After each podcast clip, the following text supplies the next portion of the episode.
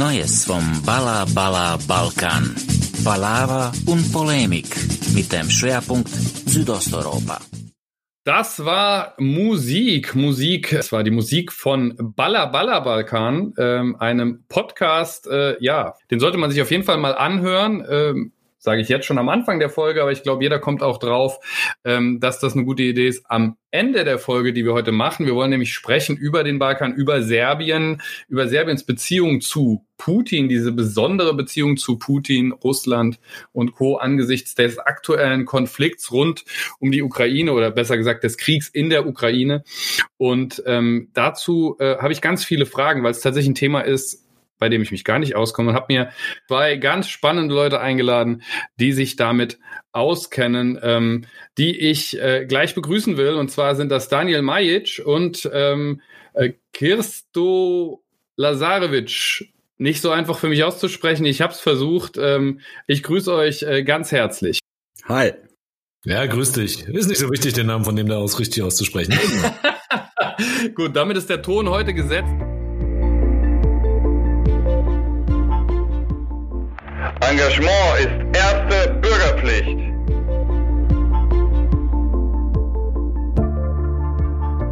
Wir sind wieder hier bei Erste Bürgerpflicht, dem Podcast der Operation Heuss zur Verteidigung der liberalen Demokratie. Und ich glaube, das ist gar nicht so unwichtig, da eben auch auf den Balkan nach Serbien zu schauen, ähm, was wir in den letzten Monaten ähm, inzwischen hier schon erlebt haben, ist, überall auf der Welt äh, gibt es vor allem Proteste gegen Putin, ähm, zumindest in den großen Teilen der Welt, die wir so wahrnehmen. Das ist jetzt nochmal ein anderes Thema, glaube ich.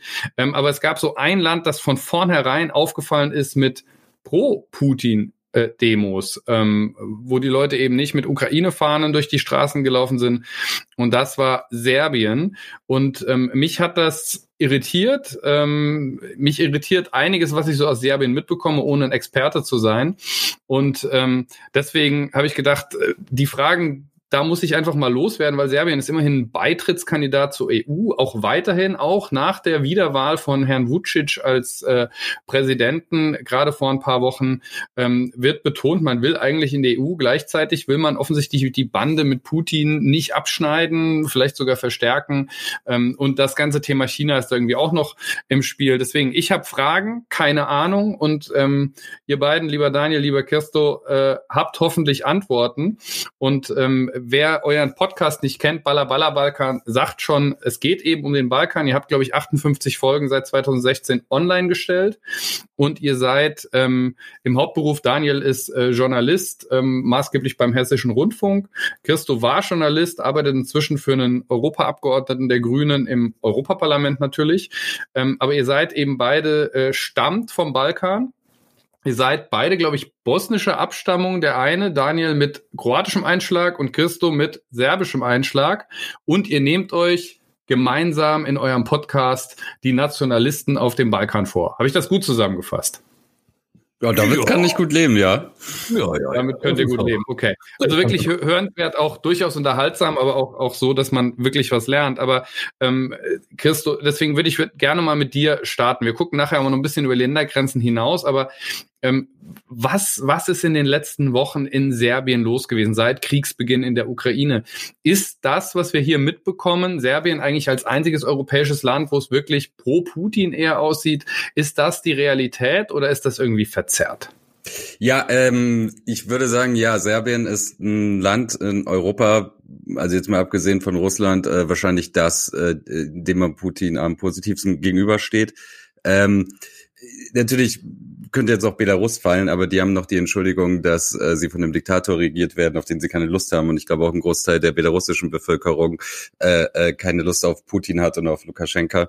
Äh, aber in Serbien ist es tatsächlich so, dass es einen relevanten großen Teil der Bevölkerung gibt, äh, die sich Russland sehr verbunden fühlen und auch Putin sehr verbunden fühlen. Und das hat in den Erzählungen äh, mehrere Gründe. Also es hat was damit zu tun, dass man irgendwie eine Geschichte teilt, dass Russland ja schon im Ersten Weltkrieg auf der Seite Serbiens stand, äh, dass Russland eben äh, das Kosovo auch nicht anerkennt und äh, im UN-Sicherheitsrat halt dafür sorgt, dass das Kosovo eben dort da nicht Mitglied werden kann. Ähm, ja, und ansonsten noch so ein bisschen äh, Folklore, orthodoxe äh, Religiosität und so. Das, das spielt eine große Rolle.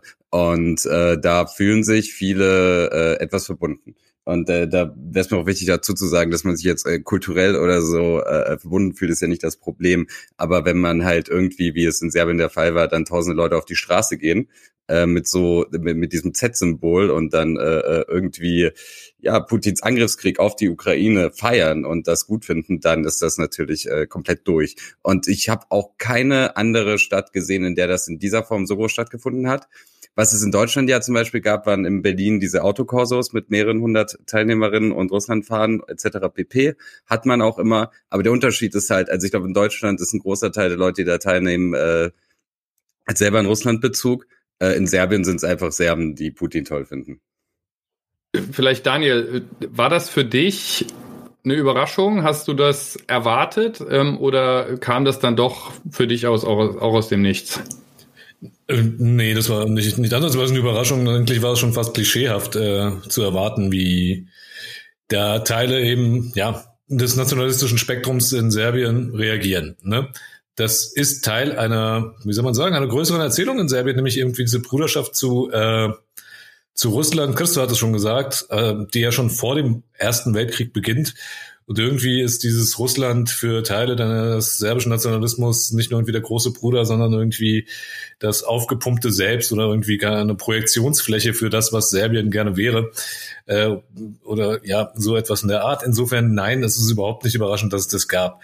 Ähm, was man, und das kommt jetzt von einem Kroaten überraschend vielleicht, Verteidigend hinzusagen muss, was im Westen, glaube ich, nicht wahrgenommen wurde, ist die Reaktion in Serbien von der Zivilgesellschaft. Denn es gibt eine breite und, äh, sagen wir mal, äh, progressive Zivilgesellschaft in Serbien darauf war, dass es auch äh, wirklich auch große Pro-Ukraine-Demos in Belgrad gegeben hat, über die ist nicht ganz so viel berichtet worden, verständlicherweise.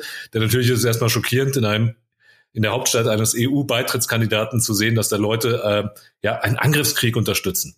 Kann man jetzt nicht sagen. Und um gleich mal meinen zynischen Ton wieder mit einzubringen, auf der anderen Seite, warum sollte es überraschend sein, dass die serbischen Rechten, die äh, ihren verlorenen Angriffskriegen aus den 90ern immer noch nachtrauern, jetzt einen Angriffskrieg vom großen Bruder Russland gut finden? Nee, es ist nicht ansatzweise überraschend. Hm.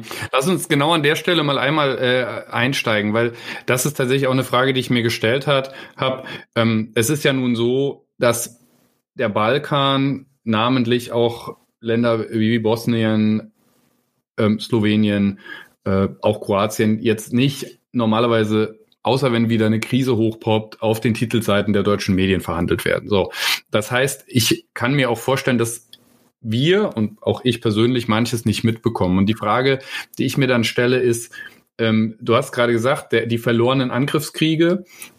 Heißt das dann in Kroatien, in Bosnien, in Slowenien, ähm, hat es diese Demonstration tatsächlich auch nicht gegeben, weil sonst wäre das Narrativ, würde ja nicht funktionieren.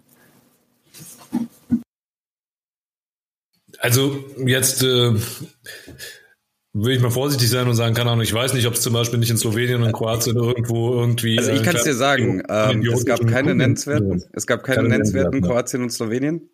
Es gab äh, in Serbien welche und dann gab es halt dort, wo noch Serben leben, also der Republika Srpska in dem serbisch dominierten Teil Bosnien-Herzegowinas, gab es kleinere Demonstrationen und in Montenegro, aber die waren alle relativ klein. Aber also, wie gesagt, ich kann nicht ausschließen, dass 20, 30 Verrückte irgendwie in Zagreb da auf die Straße gegangen sind, aber es gab keine nennenswerten Demonstrationen für Putin in Slowenien oder in Kroatien oder ja, äh, genau. Also es war halt in Serbien und noch dort in Montenegro und Bosnien-Herzegowina, wo Serben leben. Das kann man schon ganz klar einteilen. Also es ist schon die äh, serbische Bevölkerung vor Ort, die diese Sympathien hat.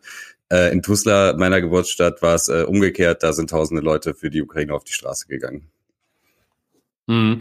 Da, was mich da interessiert ist, ähm, lass uns lass uns einmal die außenpolitische Ebene. Ich vermute, dass die gar nicht so groß ist ähm, und wir dann äh, mehr über die Innenpolitik ähm, auch sprechen in Serbien. Ähm, aber die außenpolitische Ebene ähm, sprechen ist Gibt es eine besondere wirtschaftliche Verbindung oder sonst wie zwischen Serbien und Russland, die andere Staaten auf dem Balkan nicht haben? Äh, also was man immer mitbekommt, ist, dass Serbien eine sehr enge Bindung wirtschaftlich an China hat, angenommen hat, ist ja immer so ein bisschen, das ist ja so dieses für diese vergifteten Angebote, die aus China kommen, die man dann annehmen kann oder nicht. Ähm, aber Russland, ist das jetzt wirklich etwas, wo man sagen kann, das ist eine besondere Bindung jenseits des Kulturellen nach Serbien oder ist das auf dem Balkan auch sonst verbreitet? Ja, also da wollte ich vorhin schon etwas dazu sagen. Das Problem ist mit dieser Wahrnehmung von Russ, also jetzt speziell in Serbien auch, von Russland und auch China als dem großen Investoren, die da irgendwie die Wirtschaft voranbringen würden, das entspricht ja in keinster Weise der Realität. Es sind beides Investoren, also die Auslandsinvestitionen aus Russland wie aus China in Serbien sind nicht vernachlässigenswert, in Gottes Namen. Aber äh, der allergrößte Teil des Handels und der Auslandsinvestitionen in Serbien äh, kommt aus dem EU-Raum. Und zwar wirklich der überwiegende Teil. Christo, korrigier mich, aber 70 Prozent. Ne? Ja, genau, ähm, ungefähr. Und äh, Russland ist äh, bilateral ein relevanter Partner, fünf oder sechs Prozent, aber was die halt beziehen, ist Gas. Also Serbien braucht russisches Gas und das bekommen sie günstig. Ähm, sehr viel günstiger als woanders in Europa derzeit. Da, ja, damit ist Serbien ist jetzt kein, Son kein, Sonderfall. Ja, das ist halt spannend. Wenn du in äh, Serbien Leute fragst, wer ist der wichtigste Handelspartner Serbiens, wird ein Großteil der Leute Russland sagen. Und das ist einfach ganz großer Quatsch.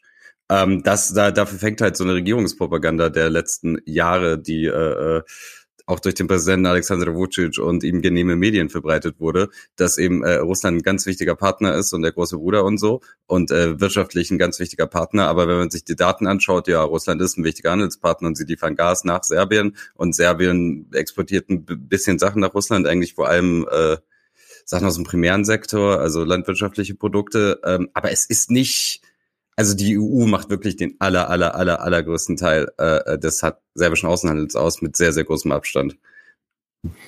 Und wenn diese Propaganda, wenn diese Propaganda so verfängt, dann heißt es ja, es gibt auch einen Grund, warum Vucic und seine Leute diese Propaganda vorantreiben.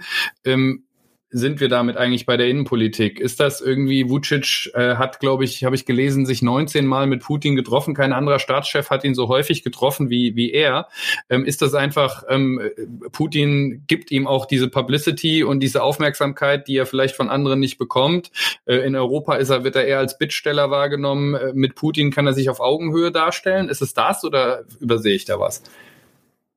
Also zwei Sachen. Das eine hatten wir jetzt gesagt. Es gibt ja einfach sozusagen diese traditionelle Bindung an Russland in den Köpfen der, der serbischen Nationalisten, in denen irgendwie diese Bruderschaft irgendwie einen ganz besonderen äh, Platz einnimmt. Und das ist auch im Mainstream-Narrativ in Serbien durchaus verbreitet. Und damit muss man irgendwie operieren. Also man kann Russland nicht einfach vor den Kopf stoßen. Egal wie äh, ja, ökonomisch ähm, real das dann eigentlich ist. Aber das andere, was ich glaube ich, äh, was viele im Westen in der Wahrnehmung jetzt gerade infolge des Ukraine-Kriegs nicht präsent haben, ist, äh, Vucic betreibt eine Politik, eine Außenpolitik, die äh, ja, es gab mal eine, Karikatur von ihm, da, äh, da stand er vor, morgens vorm, vor dem äh, Schrank und musste sich seine Krawatte aussuchen. Auf der einen war die EU-Fahne, auf der anderen die Russland-Fahne, auf der dritten die von China. Und das beschreibt das eigentlich ganz gut. Weil die Politik von, von, von Vucic, die Außenpolitik, ist, sich irgendwie mit allen drei Seiten gut zu halten und sich in Speziellen halt äh, sozusagen die ähm, ja die Türen nach überall hin offen zu halten. Deshalb ist er jetzt im Dilemma, weil er sich natürlich auch gerne nach Russland hin, allein schon, allein schon, weil er eben dieses Narrativ bedienen muss, gerne äh, gute Verhältnisse äh, bewahren will. Auf der anderen Seite hatten wir es äh, zu Beginn der Corona-Krise war Russland ziemlich abgehängt in Serbien als der große Partner und da hat man äh, die serbischen Tabloids, über die wir noch reden möchten, ja ganz besonders die engen Verbindungen zur Volksrepublik China betont, weil die ja die ersten waren, die mit Masken ausgeholfen haben und was weiß ich nicht allem. Ähm, das ist ein dieses in, in, diese Außen, Form von Außenpolitik, die irgendwie zwischen drei Polen äh, operiert, das ist das Typische für Alexander Vucic. Deshalb, es ist auch immer ein bisschen zu doof gesagt. Also ganz ehrlich gesagt, es ist einfach, es ist mir, das ist auch ein bisschen analysevoll, wenn Leute immer sagen, er ist pro-russisch. Wir werden ja vielleicht auch nochmal dahin kommen, dass man da inzwischen auch einen kleinen Shift beobachten kann, weil er ist nie pro Vucic ist immer pro Vucic. Das muss man sich einfach klar machen. Ähm, und der versucht sich in einer Balance da zu halten und es gelingt ihm auch, weil wenn man sich seine weitere Außenpolitik ähm, dann auf dem Balkan anguckt, die ist darauf ausgerichtet, ihn zum äh, sozusagen zum To-Go-Man und zum Ansprechpartner für die internationale Gemeinschaft zu machen dass da unten auf dem äh, äh, im ehemaligen Jugoslawien eigentlich nichts ohne ihn geht, spe speziell wenn es um das Kosovo geht und speziell wenn es um Bosnien-Herzegowina geht. Und das ist das Kennzeichnende für die Außenpolitik von Vucic, nämlich immer zwischen mehreren Polen agieren, sich nie genau festlegen und deshalb, also wir haben uns da schon durchpolemisiert, aber sein Auftritt, als, also als der Krieg äh, ausgebrochen ist in der Ukraine, da hat er ein paar grandiose Auftritte hingelegt, wo man sich am Ende wirklich äh, Sorgen um ihn machen musste, den Ärmsten, wie schlecht es ihm mit der ganzen Sache geht und so. In Serbien ging damals äh, der Witz rum, dass Putin den Krieg beenden muss, weil es Alexander Vucic so schlecht damit geht. Wahnsinn. Ja, den Einfluss hat er dann leider nicht. Ähm, wir wären, glaube ich, alle dankbar gewesen, wenn er an der Stelle ähm, mehr Einfluss gehabt hätte. Aber ähm, Spaß beiseite. Also vielleicht machen wir das direkt, äh, bevor wir dann noch mal ein bisschen auch auf die Historie aus den 90ern kommen ihr habt es schon angedeutet, es scheint eine Form von Shift zu geben, auch so bei der veröffentlichten Meinung, ähm, bei den Tabloids, die ähm, sehr stark pro Putin waren. Da gab es dann auch, wenn man so auf Twitter geschaut hat, gab es dann ähm, Threads, die äh, irgendwie die ganzen serbischen Medien, die sich alle pro Putin geäußert haben, so aufgelistet haben, wo man erschrocken ist. Und jetzt äh, sind sie irgendwie, habe ich, habe ich was gefunden, irgendwie Putin äh, sticht uns mit dem Messer in den Rücken oder solche Sachen. Ähm, äh, vielleicht könnt ihr das mal erzählen, was da in den letzten Wochen passiert ist. Ja, Christo, vielleicht erklärst du erstmal, was die Tabloids für eine Bedeutung haben. Ich glaube, das wissen viele Hörer einfach nicht, warum wir also genau. auf die. Ja. Es gibt in Serbien ein äh, paar Zeitungen, gegen die die Bildzeitung wirklich ein intellektuellen Blatt ist. Ähm, also das sind Sachen wie äh, der Informer. Der Informer ist eigentlich das. Muss ich kurz für, im Sinne meiner Zuschauerinnen und Zuschauer ja. sagen, ähm, es ist eine Wonne, Kirstus Grinsen bei dieser Formulierung zu sehen. Ja, das muss man sich jetzt dazu denken, ähm, wenn er von der Bild als intellektuellen Blatt spricht. Ja, also Daniel hat mal gesagt, diese Blätter sind äh, nicht wie P-News, sondern wie die Kommentarspalte von P-News ausgedruckt. Ähm, also es sind es sind relativ primitive Zeitungen und man kann die so für 20, 30 Dinar kaufen. Das sind dann umgerechnet so 15 Cent. Das kann sich auch in Serbien jeder leisten. Und die sind alle regierungsnah. Und das Spannende an denen ist gar nicht, also das meiste, was da drin steht, ist ziemlicher Unsinn. Aber das Interessante daran ist halt, die sind alle regierungsnah und die schreiben halt das, was gerade so äh, geschrieben werden soll. Ähm, beim Fernsehen läuft das ehrlich gesagt ähnlich bei den öffentlich-rechtlichen Sendern, aber bei den Tabloids, die sind halt so doof und so äh, anschaulich immer auf der Titelseite, was gerade kommuniziert werden soll, dass man die so ein bisschen als äh, fast schon Sprachrohr der, der Regierung einsehen kann. Und das sind so Sachen wie das Srpski Telegraph oder der Informer oder der Kurier oder so. Da gibt's äh, mehrere. Und ähm, am 24. Februar, als äh, Russland seinen Angriffskrieg auf die gesamte Ukraine begonnen hat, ähm, haben die alle getitelt, dass äh, die Ukraine Russland angreift. Also genau das Gegenteil von dem, was passiert ist.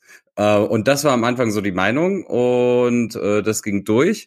Und dann hat Vucic aber schon angefangen, seine Kommunikation so ein bisschen zu wechseln und den Krieg zumindest nicht zu offiziell zu befürworten. Ähm, deswegen sind ja in Belgrad dann auch tausend auf die Straße gegangen, weil sie fanden, Vucic war nicht äh, äh, äh Russland getreu genug äh, und nicht patriotisch genug in Anführungsstrichen.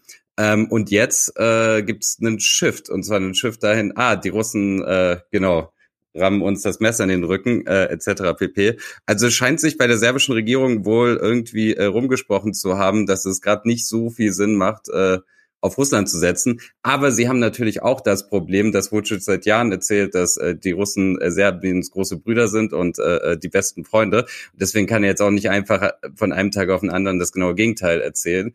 Aber man merkt schon, dass es da einen Shift gibt äh, von Russland weg. Und auch als Vucic jetzt in äh, in Berlin war, hat er auch wieder sehr viel offener als sonst kommuniziert, dass Serbien ja in die EU will und das klang auch ein bisschen ernst gemeinter. Aber da muss man halt auch sagen, äh, ich glaube, der Zug ist ein bisschen abgefahren und daran ist er auch selber schuld, weil es gab jetzt eine Umfrage, in der 45 Prozent der Serben gegen und nur noch 34 Prozent der Serbinnen und Serben für einen EU-Beitritt waren. Und das war damals nicht so. Es war immer so grob 50-50 jetzt, die abgezogen, die irgendwie keine Meinung dazu haben. Äh, und jetzt gibt es aber eine klare Mehrheit äh, gegen EU-Beitritt. Wenn ich nochmal kurz erläutern darf, jetzt, du hast den Shift bei den Tabloids angesprochen. Es ist auch ganz interessant, sich anzugucken, wie der abläuft. Da merkt man nämlich meiner Meinung nach, dass sie äh, jetzt sehr lange auch drauf gewartet haben für einen Aufhänger, äh, mit dem sie dann sozusagen zurückrudern können und äh, mehr oder minder die Seiten wechseln. Sie haben es noch nicht voll, vollkommen verzogen. Der Anlass dafür, für dann diese Überschriften wie irgendwie äh, äh, Russland äh, sticht uns das äh, Messer in den Rücken, war ich weiß nicht mehr ein Gespräch von wem, wer, wer da in Moskau war, mit Putin und Putin. Äh, es ging um das äh, Donbass und äh, wer auch immer da war, hat Putin erklärt, wir können ja jetzt nicht einfach äh, mit, äh, mit militärischen Mitteln die Grenzen ändern und irgendwie diese abtrünnigen Provinzen anerkennen. Woraufhin Putin gesagt haben soll, so sinngemäß, ja, beim Kosovo ging das doch. Und diese eine Aussage beim, Ko also äh, die wurde dann, und da merkt man, wie die es auch mit der Wahrheit handhaben, zu so gedreht, als ob Putin gesagt hätte, als, als ob Putin jetzt irgendwie äh, die Anerkennung des Pos äh, Kosovo in, in, in Aussicht stellt, wenn man denn in dem Krieg akzeptieren würde, dass das Donbass an Russland geht. Was de facto ja nicht gesagt wurde. Aber das wurde dann sozusagen in der allerhöchsten Not, weil irgendwie muss man ja den äh, Kurswechsel einleiten, dann als Aufhänger genommen. Das ist das, was man dann in Tabloids beobachtet. Und vielleicht eine Anmerkung noch zu Vucic. Wir hatten es ja mit der Energiesache. Also in unserer Russland-Folge, die war ja dann noch vor den Wahlen in Serbien, hatte ich schon angedeutet, dass ich glaube, dass es nach den Wahlen einen leichten Shift geben könnte, weil bis zu den Wahlen musste unbedingt die serbische Regierung die Energiepreise niedrig halten, insbesondere einfach für das Heizen im Winter in Serbien. Äh, und deshalb hat man sich vorher da auch nicht irgendwie getraut, das einzuleiten. Ich denke, wir werden jetzt auf jeden Fall auch einen äh, härteren Shift von, äh, von Russland wegbekommen, denn wie ich schon gesagt habe, Vucic ist nicht pro-russisch, er ist nicht pro-europäisch, er ist pro-Vucic und er muss sich an der Macht halten. Und wenn das heißt, seine Brücken nach Moskau peu à peu abzubrechen, ohne äh, dass es ihm innenpolitisch auf die Füße fällt, dann wird er das einfach tun. Also das wäre jetzt tatsächlich auch meine Nachfrage nochmal gewesen. Wenn man das so opportunistisch ähm, wahrnimmt, wie er das macht, äh, dann muss man einfach sagen, wahrscheinlich am Anfang so klar positioniert oder hat gewissermaßen die Öffentlichkeit sich so klar, die Tabloids so klar positionieren lassen, weil man einfach davon ausgegangen ist, dass Putin das in drei Tagen durch hat und ähm, dann kann man dieses Narrativ, die Ukraine hat Russland angegriffen, Russland hat zurückgeschlagen, hat die Ukraine äh, entnazifiziert und äh, Putin ist der große Gewinner. Und dann stand man auf der richtigen Seite der Geschichte, äh, in Anführungszeichen, macht man Haken dran, äh, die Gaslieferungen sind gesichert und ähm, man kann sich halt auch nicht irgendwie was äh, erzählen lassen und dann merkt man, es geht nicht so voran und dann merkt man auch, dass es einem wahrscheinlich auf der europäischen Ebene schadet und dann macht man, leitet man den Shift ein. Habe ich das richtig gedeutet? Christo grinst so ein bisschen. Also du grinst heute sowieso. Man muss sagen, wir, wir nehmen das hier am äh, Sonntagabend auf, äh, Sonntagabend der NRW-Wahl und ähm, herzlichen Glückwunsch als Grüner. Äh, gab es, glaube ich, schon mal schlechtere Tage, ähm, zu denen man dann zum späteren Abend noch einen Podcast aufnehmen kann, ne? Ja, dreifache, äh, dreimal mehr Stimmen als beim letzten Mal. Schon ganz gut, schon ganz gut. Genau, aber äh, also ist das der, der Grund für den Shift? Weil ihr habt jetzt eigentlich nur gesagt, es musste diesen Shift geben, aber so richtig verstanden, was der Anlass ist, warum es erst so und dann so, war das dieser Opportunismus einfach? Ja, also ja. ich glaube tatsächlich, ja, also so, so, so, so simpel kann man es machen, weil also ich weiß ja nicht, wenn wir uns jetzt zurückerinnern, äh, äh, vor drei Monaten oder zweieinhalb Monaten, ich weiß ja nicht, wie ihr das eingeschätzt habt, aber die Idee am 24., 25. Februar, die doch die meisten hatten, war, dass ähm, Russland da relativ schnell vormarschieren wird und wahrscheinlich relativ schnell in Kiew ist und äh, relativ schnell diesen Krieg gewinnt. Und ich äh, gehe davon aus, dass äh, man sich in Belgrad ähnliche Gedanken gemacht hat. Äh, und als man nach ein paar Wochen gemerkt hat, dass das so nicht laufen wird und äh, dass das russische Militär irgendwie doch nicht äh, äh, ganz so gut vorrückt, wie man denkt und sich jetzt in vielerorts zurückzieht und die Ukraine sich doch deutlich besser verteidigen kann, als man dachte, äh, äh, ist natürlich die Lageeinschätzung jetzt auch anders. Und natürlich merkt man in Serbien auch, okay, äh, es werden ziemlich viele Sanktionen gegen Russland aufgefahren und äh, wirtschaftlich wird das kein relevanter Partner mehr sein in den nächsten Jahren, außer dass man halt Gas daher braucht. Ähm, also ja, doch, ich glaube, das ist einfach Opportunismus. Ja, hm. ich denke, ähm, weil du jetzt selbst, oder Entschuldigung, Daniel, bitte. Nee, ähm, vielleicht darf ich auch, äh, ich, ich gehe in Politik auch immer sarkastisch und zynisch heran.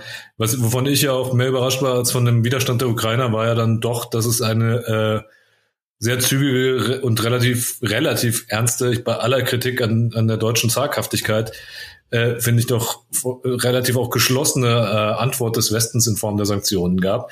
Ich denke, das ist etwas, womit äh, möglicherweise die Vucic-Regierung auch nicht gerechnet hat, sondern und äh, natürlich muss diese Regierung in Belgrad jetzt irgendwie kalkulieren.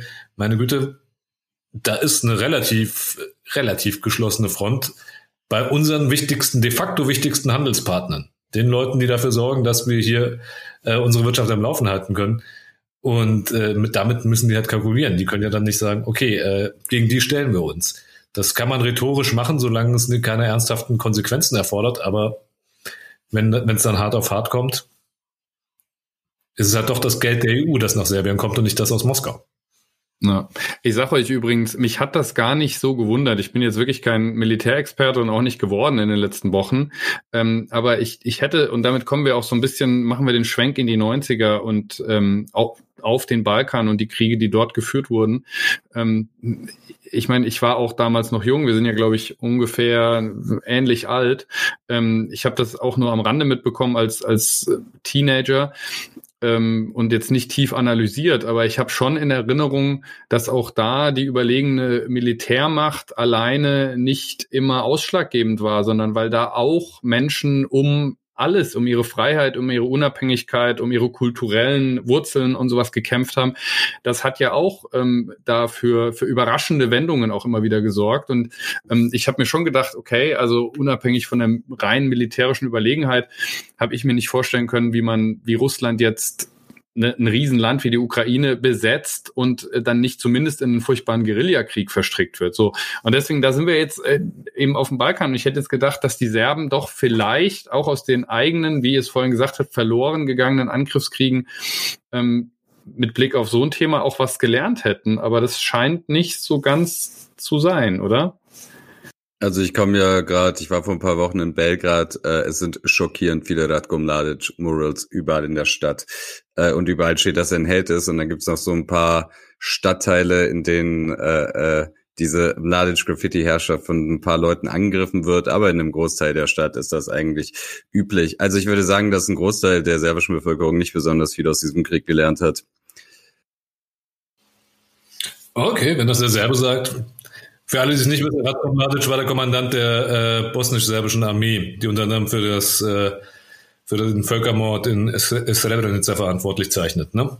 Genau, also. und es gibt dann zwei Stufen. Die eine Stufe ist äh, die Genozidleugnung, schlimm genug. Und dann gibt's noch die, die äh, sagen, klar, der hat 8000 muslimische Männer umgebracht und das ist gut so. Ähm, äh, das ist relativ verbreitet. Das ist aber umgekehrt so, wenn man äh, der Opfer gedenken will. Da gibt's auch Leute in Belgrad, die das machen. Äh, es sind meistens relativ wenige, aber es gibt sie. Und dann hast du normalerweise ein paar hundert Rechtsextreme, die dir Probleme machen. Deswegen, ähm, also Kriegsverbrecher abfeiern in Belgrad gar kein Problem. Opfern gedenken sehr schwierig. Mich würde jetzt noch interessieren, inwieweit diese, diese Kriege aus den 90ern, dieser verlorene Angriffskrieg, ähm, mit dem man ja irgendwo dann auch alleine ist. Also es ist ja schon auch ein Gesichtsverlust natürlich gewesen. Äh, man wurde, nachdem man schon Jugoslawien nicht mehr hatte und eben nur noch auf Serbien zurückgeworfen war, nicht mehr die automatische Führungskraft auf dem Balkan oder Führungsnation auf dem Balkan war, ähm, wurde man dann, ist ja so ein verlorener Krieg, auch eine Bombardierung von Belgrad ist ja schon eine besondere Demütigung.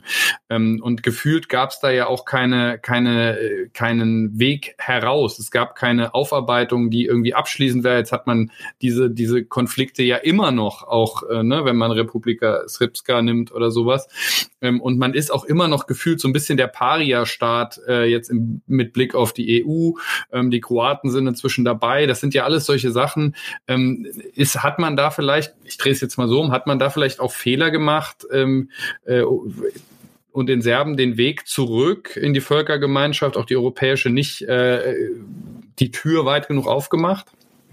Naja, also es ist halt ein bisschen schwierig, weil, ähm, also ja, also du meintest Bombardierung, ne? Also Bombardierung, Belgrad, NATO-Bombardement 1999 ist ein komplexes Thema. Aber was man sagen kann, ist, dass es einige Bombardierungen gab, die eigentlich Kriegsverbrechen sind, die nicht aufgearbeitet wurden, bei denen unschuldige Leute äh, äh, äh, umgekommen sind und bei der du die Bombardierung nicht damit rechtfertigen kannst, dass da irgendwelche militärischen Ziele angegriffen wurden. Also du hast halt bis heute immer das Ding, äh, die NATO ist sehr unbeliebt in Serbien und das ist irgendwie nachvollziehbar, weil ein Großteil der Menschen dort leben sich noch daran erinnern, dass sie in Bunkern saßen, weil sie von der NATO bombardiert wurden. Das ist, glaube ich, menschlich jetzt einfach nachvollziehbar. Ähm, und danach hatten wir ja aber schon das Ding, dass Slobodan Milosevic äh, äh, äh wegge also äh, dass es eine Revolution gab, bei der Slobodan Milosevic weggekommen ist. Und dann gab es demokratische Wahlen und da hat tatsächlich ein sehr breites demokratisches Bündnis äh, äh, von Linksliberalen bis zu Nationalisten, aber wirklich ein äh, breites Bündnis, die alle Demokraten waren, die Wahlen gewonnen. Ähm, und dann ging das ja erstmal in eine gute Richtung. Dann hat die EU 2003 versprochen in Thessaloniki, dass alle Balkanstaaten äh, der Weg in die EU freisteht. Ähm, und zwischen diesem Moment 2003 und heute, 19 Jahre später, ist einiges schiefgelaufen. Und äh, das einige, was dort schiefgelaufen ist, ist halt, also wir, wir hatten 2008 eine Wirtschaftskrise, wir hatten dann eine äh, Rückkehr von Nationalismus, wir hatten eine äh, Rückkehr von Rechtspopulismus oder noch eine Stärkung von Rechtspopulismus. In Serbien war er nie weg, aber er ist dann halt äh, andersrum zurückgekommen. Und auch Alexander Vucic ist ja jemand, der war halt in den 90ern äh, Propagandaminister äh, unter Milosevic. Also das ist halt alles so ein bisschen, äh, sind teilweise schon dieselben Leute mit ein bisschen einer anderen Parteinamen und einer anderen Parteifahne. Ähm, äh, aber ich würde sagen, die, die Schuld muss man sich dann schon teilen. Also wenn man sich anschaut, warum Serbien heute da ist, wo es ist, warum es so weit weg ist von der EU und warum es da so viele Leute gibt, die es äh, gut finden, äh, äh, wenn Russland seinen Nachbarn überfällt und dort schlimmste Kriegsverbrechen anstellt, ähm, dann äh, liegt die Verantwortung aber schon auch äh, bei den Leuten in Serbien selbst. Aber ja, die EU hätte schon auch ein bisschen äh, deutlicher machen können, dass sie Interesse an einer Erweiterung haben. Und ich glaube, für Serbien ist das aktuell kein Thema, aber wir können uns schon ein Land anschauen, wie zum Beispiel Nordmazedonien, dem jetzt aus absurdesten Gründen seit zwei, drei Jahren äh, verweigert wird, Beitrittsgespräche zu beginnen, äh, weil immer irgendein Land wehtut. Und in Nordmazedonien haben sie halt auch eine sehr autokratische Regierung wegbekommen, sehr wichtige Reformen angestoßen. Aber es passiert halt nicht, weil zuerst blockt Griechenland, dann blockt Frankreich, dann blockt Bulgarien. Und es gibt einfach keine realistische äh, ähm, und glaubwürdige Beitrittsperspektive für diese Staaten. Wenn überhaupt dann noch für Montenegro, aber ehrlich gesagt auch nur, weil es 600.000 Einwohner hat und mein Gott, Zypern hat man auch genommen. Obwohl die nicht mal ihr Territorium ähm, kontrollieren. Bei so kleinen Ländern kann ich es mir vorstellen. Aber dass ein Land wie Serbien in den nächsten fünf Jahren in die EU kommt, ist absolut aussichtslos. Glaubt ihr denn, dass da sich jetzt irgendwas dreht durch ähm, den Krieg in der Ukraine? Also ähm, wird man da vielleicht alerter und sagt, okay, wir müssen diesen Ländern jetzt doch den Weg in die EU ebnen, so wie man jetzt plötzlich auch äh, Schweden und Finnland in die NATO holen will und über eine Perspektive für die Ukraine selbst spricht und ähm, weil man merkt, irgendwie sonst man kann man kann die auch nicht irgendwie in andere Einflusskreise äh, abdriften lassen. Ähm, passiert da was? Äh, Guckt denn, guckt man auch in Serbien besonders jetzt auf das Thema mit Blick auf die Republika Srpska, ähm, was da passiert, wie der Westen reagiert, weil man denkt, das könnte vielleicht eine Analogie sein? Das sind jetzt zwei sehr unterschiedliche Fragen, ehrlich gesagt. Okay, dann machen wir sie nacheinander. Ich, ich wusste nicht, dass sie unterschiedlich sind, aber es ist äh, wunderbar, wenn du das sagst. Äh, dann fang gerne also an. Du wolltest erst vielleicht fragen mit, äh, sollte man den eine Perspektive öffnen? Ja. Also EU. -Plan. Ja, beziehungsweise also sollte man, ich glaube, eure euer Blick ist da klar. Ihr sagt ja, aber ähm, wenn ich es richtig verstanden habe, zumindest jetzt was Nordmazedonien, Montenegro angeht. Aber die Frage ist, glaubt ihr, dass es passieren wird? Also glaubt ihr, sehen wir da eine Chance auch mit Blick auf den Balkan, dass man sagt, ja, vielleicht hätte man auch bei der Ukraine früher handeln sollen und jetzt machen wir es dann eben an anderen Stellen? Oder hat das nichts miteinander zu tun? Also die Perspektive zum EU-Beitritt ist ja an Voraussetzungen gekoppelt. Und ähm, Christo hat es gerade schon erwähnt. Ich meine, das absurdeste Beispiel war ja Mazedonien, das äh, nun wirklich alles getan hat, um irgendwie so gut es geht gegen Korruption vorzugehen, so gut es geht irgendwie äh, äh, demokratische Reformen durchzuführen. Und dann wurde es zum Spielball von bereits EU-Mitgliedern. Was irgendwie da in den letzten Jahren signalisiert wurde, war, es ist uns eigentlich ganz egal, äh, wie euer Land regiert wird, ihr kommt nicht rein. Ja? Ihr kommt nicht rein, im Zweifel seid ihr der Spielball für Macron, der Innenpolitik damit macht, der irgendwelche, äh, äh, der dann versucht, irgendwelche Ängste zu beschwören vor Massenmigration, wenn man diesen Staaten das erlaubt. Im Zweifel ist es Spielball für bulgarische Nationalisten, die auf einmal da irgendwie ihr eigenes nationalistisches Narrativ irgendwie dadurch bestärken wollen, dass sie ihren Nachbarn als Bulli gegenüber ihrem Nachbarn auftreten. Das war ja das, was in den letzten Jahren äh, signalisiert wurde. Die Botschaft war, wir haben es euch versprochen, aber nehmt es nicht bitte zu ernst. Ja? Ähm, wird es passieren? Weiß ich nicht. Ich hoffe sehr, dass es irgendwie jetzt äh, vor allen Dingen irgendwie in, in, in Westeuropa angekommen ist, dass man sich diese Art Politik gegenüber kleineren Staaten nicht erlauben darf. Äh, was Serbien angeht, dann wäre es einfach vielleicht jetzt mal an der Zeit, Herrn äh, Vucic genauer ins Auge zu fassen, zu gucken, wie er sein Land handhabt. Äh, wenn ich allerdings sehe, dass man innerhalb der EU einem Herrn Orban nicht beikommen kann und es auch nicht wirklich versucht, meiner Meinung nach, ähm, dann habe ich da meine ganz großen Zweifel daran. Und noch ist Serbien weit davon entfernt, äh, irgendwelche Kriterien zu erfüllen, um EU-Mitglied zu werden. Hm. Dann vielleicht, Kirsto, du die zweite Frage. Ähm, mit Blick auf die Republika Srpska. Das ist ja etwas, was jetzt doch seit einigen Monaten auch wieder die Medien bei uns beschäftigt. Ähm, ein Konflikt, der ein Potenzial hat, heiß zu werden, sagen wir es mal so, ähm, ohne dass ich dafür Experte bin, aber das scheint ja doch da ganz schön zu brodeln. Ähm, glaubst du, dass der Ausgang ähm, des Kriegs in der Ukraine ähm, und vor allem auch die, die Macht der Sanktionen ähm, da einen Einfluss drauf haben? Also platt gesagt, ähm, zucken die vielleicht davor zu, äh, zurück, den großen Aufstand zu wagen, ähm, wenn sie sehen, dass ihnen das wirtschaftlich und auch darüber hinaus auch persönlich massiv schaden kann? Oder ähm, ist das wieder eine ganz eigene Geschichte? Also der äh, in Anführungsstrichen starke Mann der bosnischen Serben heißt Milorad Dodik und ähm, also Bosnien-Herzegowina besteht aus zwei Teilentitäten. Ähm, der eine ist die Republika Srpska, der macht 49 Prozent der Fläche aus, der andere ist die Föderation, 51 Prozent der Fläche. So, und ähm, der serbisch dominierte Landesteil, äh, dort wird seit Jahren damit kokettiert, dass die sich ja unabhängig erklären könnten und aus dem Gesamtstaat aussteigen, was das Ende des Staates Bosnien-Herzegowinas wäre. Das war übrigens auch äh, äh mit der Kriegsgrund Anfang der 90er Jahre. Ähm, ja, also sie haben jetzt konkrete Schritte äh, äh, begonnen, um aus dem Gesamtstaat auszusteigen. Ähm, also sie wollen äh, eine eigene Polizei, sie wollen aus äh, äh, der gemeinsamen Zentralbank raus und noch ein paar andere Schritte. Einfach so das, was ein Gesamtstaat ausmacht, wollen sie einfach noch weiter ausfüllen, obwohl die beiden Entitäten schon relativ äh, autonom und unabhängig agieren können in vielerlei Hinsicht und die Zentralregierung in Sarajevo oft gar nicht so viel zu sagen hat ähm, oder beziehungsweise Urteile des äh, Gerichts in Sarajevo dann einfach nicht umgesetzt werden in der äh, Republika Srpska. Das ist auch sehr üblich. Und was halt schon bedrohlich war, war zum Beispiel äh, dieses Jahr am 9. Januar. Am 9. Januar ist der sogenannte Tag der Republika Srpska. Äh, da wurde die ausgerufen, äh, 92. Ähm, eigentlich sollte man das auch gar nicht feiern, laut äh, Gerichtsbeschluss aus Sarajevo, aber das interessiert in Banja Luka keinen.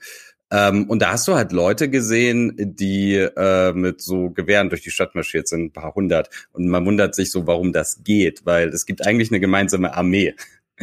ähm, aber die haben halt einfach Polizisten mit äh, ziemlich großen äh, Waffen ausgestattet. Und an dem Tag gab es auch pogromartige Stimmung in mehreren Städten. Also äh, Ratko Mladic wurde abgefeiert, in mehreren Städten wurden Bosniaken beziehungsweise Muslime einfach angegriffen. Ähm, das ist schon alles sehr, sehr unangenehm und sehr, äh, ja, sehr bedrohlich. Also ich glaube jetzt nicht, dass es einen neuen Krieg geben wird, das sicherlich nicht, aber äh, kann schon sein, dass das da äh, an der einen oder anderen Stelle wieder äh, äh ungemütlicher wird. Ich glaube aber auch, ähm, Milorad Dodik weiß, dass seine einzigen internationalen relevanten Unterstützerinnen, äh, Unterstützer sind Alexander Vucic in Serbien. Und selbst bei dem ist es nicht immer ganz klar äh, weil er ja gern seine außenpolitisch seine Meinung äh, äh, wechselt, beziehungsweise die Fahne nach dem Wind hält. Und der andere war Wladimir Putin. Und ich glaube, äh, Putin als verlässlichen, äh, äh, starken Partner äh, ist ihnen jetzt abhanden gekommen. Also ich kann mir vorstellen, dass also sie. Äh, Im Herbst hat, hat Dodik noch gerne damit gedroht, dass er Freunde hätte, wortwörtlich. Ja. Äh, die ihm schon zur Hilfe kommen würden, wenn man ihm irgendwie äh, militärisch droht. Das hat man jetzt nicht mehr gehört, seitdem, seitdem der losgegangen ist. es ist, ja, und dann, und dann sieht man, und dann sieht man, wie die Freunde irgendwie äh, bei, bei Brückenüberquerungen ähm, irgendwie eine ganze Brigade äh, Kampfgruppe verlieren und dann fragt man sich, ob die Freunde noch so mächtig sind. Ne? Das ist natürlich. Genau, also wenn ähm, Dudek nicht ganz dämlich ist, dann äh, wird es nicht zu weit treiben. Ähm, aber auch bei ihm geht es halt darum, dass er sich an der Macht hält und äh, dieses Kokettieren mit dem, äh, ja, wir machen ja jetzt unseren eigenen Teilstaat oder schließt uns Serbien an, ist relativ äh, populär und deswegen macht er es. Hm. Wir sind schon relativ weit fortgeschritten und ich würde euch jetzt um eine Sache bitten, weil ich ähm, bin persönlich immer der Freund davon, auch in Regimen, ähm, die schwierig sind, äh, vorsichtig ausgedrückt, ähm, ob das dann äh, in Russland ist, ähm, ob das in Serbien ist oder wo auch immer, gibt es ja immer viele, man, man redet immer über das Regime, äh, aber man redet zu wenig über diejenigen, die eigentlich unsere westlichen liberaldemokratischen Werte teilen ähm, und die eben auch da sind, aber häufig keine laute Stimme haben, eine zu kleine Minderheit sind, wie auch immer. Ähm, macht uns mal ein bisschen Mut, äh, falls ihr das könnt. Äh, gibt es diese Stimmen oder kennt ihr diese Stimmen? Gibt es da irgendwie vielleicht auch spannende Entwicklungen, ähm, von denen ihr was mitbekommen habt in Serbien? Ähm, oder auch gerne darüber hinaus, die ein bisschen Mut machen, dass es nicht für immer so sein wird, wie es jetzt momentan ist? Ich sage gleich was Positives, aber eine äh, negative Sache muss ich noch voranstellen. Und das ist so, dass es ja eigentlich so sein sollte, dass die Europäische Union ein äh, Akteur ist, der äh, solche Kräfte in der Region äh, bestärkt. Das tut die EU leider nicht. Und zwar in vielerlei Hinsicht nicht. Ähm, die EU und auch die Bundesrepublik Deutschland ähm, unterstützen da teilweise sehr fragwürdige Leute insbesondere die Europäische Volkspartei, also da, wo auch CDU und CSU dazugehören, die unterstützen teilweise Leute, die einfach Autokraten sind äh, äh in verschiedenen Staaten. Ist jetzt auch nicht wirklich News, ne? Und, also äh, muss man sagen. Ja, aber ich finde es auch immer wichtig, das zu betonen, dass halt äh, die CDU und die CSU halt nicht die demokratischen Kräfte dort unterstützen, sondern die, die die Demokratie aushöhlen. Und äh, gerade bei der EU, die funktioniert ja so, dass die Staaten, die schon drin sind, was zu sagen haben. Und das führt dann dazu, dass Kroatien halt Lobbyarbeit macht äh, und am Ende für eine Wahlrechtsreform in äh, Bosnien-Herzegowina wirbt, die kein anderes Ziel hat, als dass äh, äh, kroatische Nationalist einer der drei Präsidenten wird. Also ich muss leider sagen, von der EU äh, sind viele liberale Kräfte linksliberale Kräfte, progressive grüne Kräfte äh, äh, auf dem Balkan sehr enttäuscht und zwar ein bisschen zu Recht, muss man leider sagen. Aber ja, also es hat sich einiges getan in letzter Zeit äh, äh in verschiedenen Staaten der Region. Ähm, in Slowenien, das ist jetzt wirklich gut, da war so ein Rechtspopulist zwei Jahre in der Macht, das war ein bisschen ein Unfall. Und jetzt hat so ein ja grünliberaler Kandidat äh, die Wahlen gewonnen mit 35 Prozent. Ähm, wir sehen, in Zagreb hat inzwischen einen äh, progressiven grünen Bürgermeister. Äh, in Belgrad haben gibt's jetzt zum ersten Mal eine äh, äh, ernstzunehmende grüne Partei, die irgendwie da ist. Gut, die haben landesweit nur viereinhalb Prozent gehört und in Belgrad glaube ich so elf. Äh, aber das ist schon mal eine positive Entwicklung. Ähm, und ja, auch in Bosnien-Herzegowina gibt's äh, teilweise äh, junge progressive Leute, die in der Politik einsteigen. Aber dort sind die Kräfteverhältnisse noch nicht so, dass sie was zu sagen haben. Aber ja, es gibt schon auch andere Kräfte und äh, die kann man auch unterstützen. Genau. In Serbien möchte ich noch speziell sagen, da wir ja sehr viel über die Tabloids und äh, den, die Yellow Press in Serbien gesprochen haben. Es gibt grandiose journalistische Projekte in Serbien, die man, äh, wenn man denn ein paar Euro über hat, auch gerne unterstützen kann. Insbesondere nennen wir immer das Projekt äh, Krieg, äh, K-R-I-K. Das sind Kolleginnen und Kollegen von uns, die insbesondere zu Korruption und Verbindungen des äh, der Regierung Vucic in kriminelle Kreise recherchieren und ehrlich gesagt andauernd auf irgendetwas stoßen. Komisch, komisch. Ähm, die machen verdammt gute Arbeit und die sind regelmäßig im Fadenkreuz eben dieser äh, Yellow Press und zwar wirklich auf äh, wirklich Unterschied, un, un, unterster Ebene und die geben trotzdem nicht auf. Und abseits von den Journalisten möchte ich sagen, es gibt immer unter, es gibt aber eine sehr, sehr, sehr aktive Zivilgesellschaft in Serbien. Leute, die äh, Auftritte von Kriegsverbrechern stören, die äh, die an, an, an, an die Verbrechen äh, in den 90ern erinnern. Diese Leute zu unterstützen ist wirklich sehr wichtig, insbesondere aber auch eben unsere Kolleginnen und Kollegen, die vor Ort recherchieren und jede Menge Dreck an die Oberfläche wühlen. Ja, also ich würde sagen, äh, Krieg, äh, wie du es jetzt gerade gesagt hast, ähm, sollten wir auf jeden Fall in die Shownotes packen. Ähm, ist ja auch so, dass jetzt äh, auch viele nach Russland geschaut haben, was es da so für Projekte gibt, die man fördern könnte. Das hätte man vielleicht auch ein bisschen früher tun können. Ähm, da ist es, glaube ich, vielleicht jetzt auch was, was wir auch persönlich lernen können, wenn es solche Leute gibt, die unter schwierigen Bedingungen arbeiten, die auch zu unterstützen. Packen wir in die Shownotes auf jeden Fall. Und ich glaube, wir haben da dann eben auch gemeinsam eine Hoffnung ähm, und vielleicht auch eine Forderung an die derzeitige Bundesregierung, jetzt mit ähm, wie ich finde, einer sehr patenten Außenministerin, die das, was früher, glaube ich, man wertebasierte Außenpolitik genannt hat, irgendwie wieder zurück aufs Tablett gebracht hat, dass wir da vielleicht jetzt auch einen Change sehen, dass man eben auch sieht, äh, der Ton gegenüber Leuten, die die Demokratie aushöhlen, ob in der EU oder bei Beitrittskandidaten oder außerhalb, wird schärfer, dass man eben auch in solchen Ländern nicht immer nur mit denen spricht, die gerade ähm, gewählt sind, wie auch immer, sondern dass man auch mit denen spricht, die im Hintergrund unsere Werte teilen.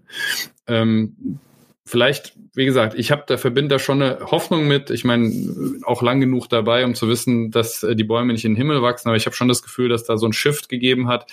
Ähm, und ich glaube, da, da, da macht ihr wahrscheinlich mit, oder? In der Hoffnung. Oder Ach, bei Hoffnung bin ich dabei, aber ich würde das äh, äh, je Staat ein bisschen äh, anders einordnen. Also für Slowenien habe ich viele Hoffnung. Für Serbien, naja, mal gucken. Da braucht man, glaube ich, mehr Hoffnung.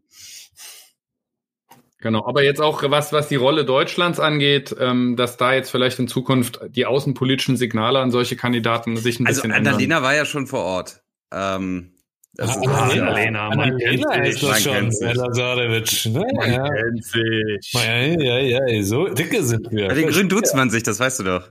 Ach so. Ach, ist das auch so? Ich habe das, ich fand das nur immer, ich muss ganz ehrlich sagen, ich habe früher immer mit irgendwelchen Jusos zu tun gehabt, so als ich irgendwie 19 war und so Lokalpolitik angefangen habe, dann haben die immer von dem Rudolf geredet, Rudolf Scharping. Und ich habe mir gedacht, wer ist denn der Rudolf? Ja, bei ja? mir war es mal äh, umgekehrt. Als ich äh, äh, doch relativ neu war, äh, wurde ich von einer Landtagsabgeordneten angerufen, ich werde jetzt den Namen nicht nennen. Und äh, die war schon etwas älter als ich und ich kannte die ja nicht persönlich, also habe ich die halt gesiezt. Und irgendwann war sie so, warum siehst du mich denn die ganze Zeit? Was soll das? Also bei den Grünen sieht's, das, das macht man nicht. Das macht man nicht. Macht man nicht. Ja, dann, äh, naja, also die Anna, die Annalena, die Annalena macht das ganz gut und der, der Robert übrigens auch. Also, wie ich finde. Jetzt ist die Sendung fast rum und äh, wir sind der, also wir sind der Podcast für Palaver und Polemiken. Wir hatten ja, wir, wir haben, ich, Christoph, wir haben kaum einen Witz über Serbien gemacht. Ja, dann Nein, macht man, also ganz ehrlich, wir, Serbien. Daniel, Serbien Daniel, du hast eine Sache nicht verstanden. Daniel. Entschuldigung, Hoffnung du hast eine Sache nicht verstanden. Du hast eine Sache nicht verstanden, Daniel. Was denn? Ihr seid der Podcast für äh, Palaver und Polemik, aber äh, wir sind der Podcast äh, zur Verteidigung der liberalen Demokratie.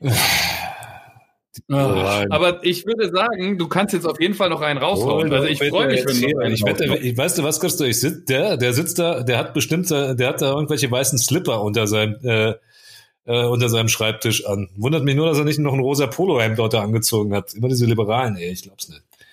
Immer, die, ja, furchtbar, ne? Furchtbar. Aber du, du erfüllst ja, du erfüllst ja mit deiner Mähne auch das Klischee jedes Linken, ne? Also um das jetzt mal hier deutlich zu sagen, ja.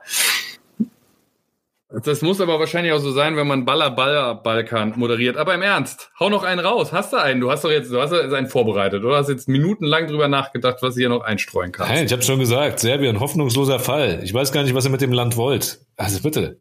Wird irgendjemand was Positives sein, was aus Serbien gekommen ist? 3, 2, 1.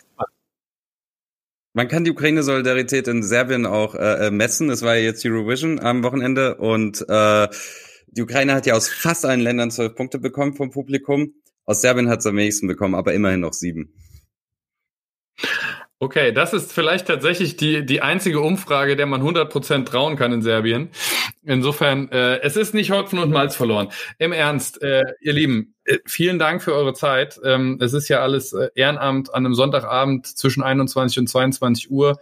Ähm, keiner von uns kriegt dafür Geld. Und das ist eben, finde ich jetzt auch mal wichtig zu erwähnen, äh, dass ihr das gemacht habt. Vielen, vielen Dank dafür, ähm, weil es ein Thema ist. Ich glaube, irgendwo die Irritation gab es bei vielen Antworten, gab es nicht überall. Und wenn man Antworten gelesen hat, waren sie ehrlicherweise ein bisschen platter als das, was ich heute von euch gehört habe. Insofern danke ich euch, lieber Daniel, lieber Christo, für eure Zeit und äh, weise nochmal darauf hin, Balla Balla Balkan.